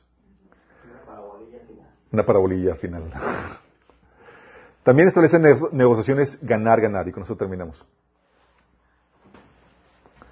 Amarra sus intereses con los tuyos, chicos. Es el arte de las ventas. Sí. Lo aplicamos a todo, menos a las relaciones matrimoniales, lamentablemente. Y Dios te ordena este principio en Mateo 22, 39, cuando te dice que ama a tu prójimo como a ti mismo. Es decir, busques un bienestar, pero debes buscarlo, un bienestar para ti, debes buscarlo con el mismo nivel para él. Sí. Entonces tienes que pensar en negociaciones de ganar, ganar. Tú quieres algo, perfecto, pero ¿cómo lo hago para que también gane? Entonces no debes de pensar en términos de lo que vas a ganar para ti mismo, sino en cómo lo vas a beneficiar a tu esposo y le vas a hablar en términos de lo que él va a ganar. ¿Sí? Por ejemplo, lo que les había comentado lo del libro, que dice, oye, ¿has leído eh, algo alguna vez acerca de las cinco cosas que puedes hacerme para estimularme sexualmente? Le dice a la esposa. ¿Sí? Sabiendo que estas cinco cosas motivarían a su esposo para que la trate con mayor ternura y respeto, las cuales a su vez le ayudarán a que ella sea más sexualmente sensible a él. ¿Qué pasa? Ella quería que leyera ese libro, que fuera más sensible. Sí. Pero no le tocó que, oye, quiero que seas más sensible, quiero que leas este libro para que me trates mejor. ¿Qué le vendió? Le vendió su interés. ¿Sabes qué? Sé que, le, que él está, eh, la cuestión sexual es, es algo prioritario en él. Vamos a irnos por él y vamos a ver cómo eso va a ser beneficiado en su vida. Y tú ya amarraste tus intereses con los de él. ¿Mm? Tú puedes hacer una lista de áreas en las que tu esposo tiene gran interés. Oye, hacer los negocios, la cuestión sexual, la preocupación por el bienestar de los niños, etcétera. Y tú puedes amarrar los intereses ahí para hacer ne- negociaciones ganar-ganar. Y explícale cómo va a ganar con tu corrección y incluso retroalimentación. Si cuando vas a darle retroalimentación y demás, explícale. Esto, amor, te lo digo porque te va a beneficiar que tengas esto y aquello, que evites este tipo de problemáticas. Sí. Es algo que puedes hacer. Son cosas que son técnicas, chicos. Sí. Acuérdense que esto va dentro de esto, en el punto 7, técnicas. Entonces, dentro de estas técnicas están todas estas. Realmente somos bien sopencos en este tipo de situaciones. Y andamos, en vez de propiciar cambios correctos y demás, por la falta de sabiduría, hacemos que la, si estaba arisca la, burra, ahora está mucho más arisca porque en tu comportamiento, en tu bucheo, en tu, en tu etiqueteo, en tu egoísmo, en tu forma, en no saber cómo hacer las cosas, hiciste que las cosas se empeoraran. Dice que la mujer, dice la Biblia que la mujer necia destruye su, su casa. Y uno, por la falta de sabiduría, puede ocasionar eso. Pero si tú eres sabio, si tú eres sabio, puedes hacer que tu cónyuge tenga cambios tremendos. Tal vez tu varón no es el varón que tú quisieras, no es el patriarca, eh, de acuerdo a la fis- eh, con todas las características gloriosas que hemos estado viendo en estas últimas semanas. Pero tú puedes trabajar para que él se desarrolle y se genere en eso. Tu esposo se puede convertir en tu proyecto, en ese sentido. De que, ¿sabes qué?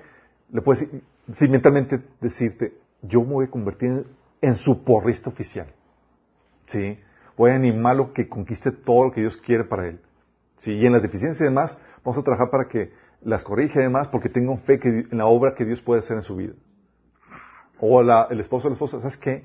Mi esposa es un lastre, pero lo voy a llevar con ternura y con amor, así con la misma paciencia que Dios me ha guiado a mí.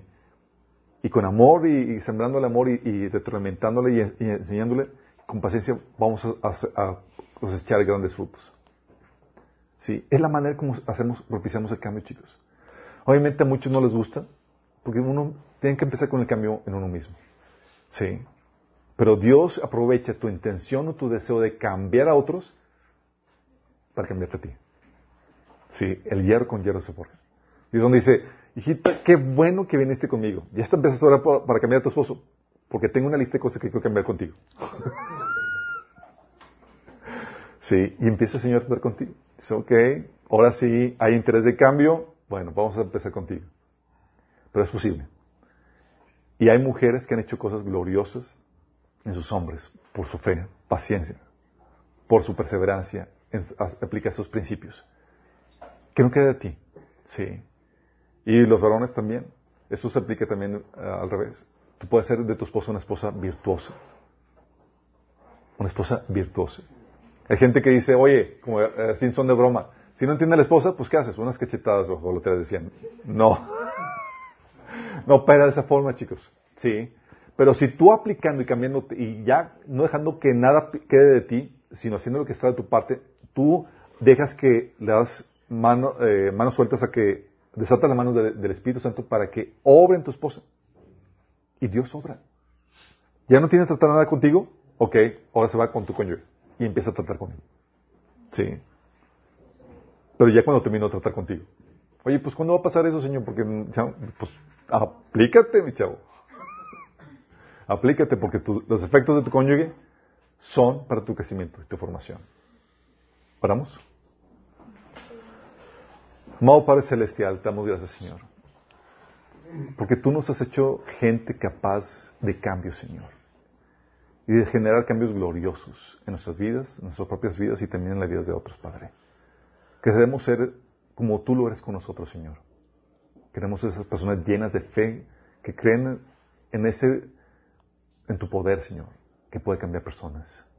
Queremos ser colaboradores tuyos, instrumentos tuyos, Señor, para ayudar en ese cambio que tú quieres hacer en las personas a nuestro alrededor, Señor, especialmente en nuestros cónyuges. Que podamos convertirnos, Señor, en esas personas que se convierten en ayuda idónea para sus respectivos, nuestros cónyuges, Señor, para hacerlos más gloriosos, más parecidos a ti, Señor. Para que se conviertan en esas mujeres virtuosas, en esos hombres, Señor, valientes, hechos a tu imagen y semejanza. Ayúdanos, Señor, a aplicar todo esto, Padre. Gracias por recordarnos, Señor, de la necesidad de cambiarnos primeros a nosotros mismos.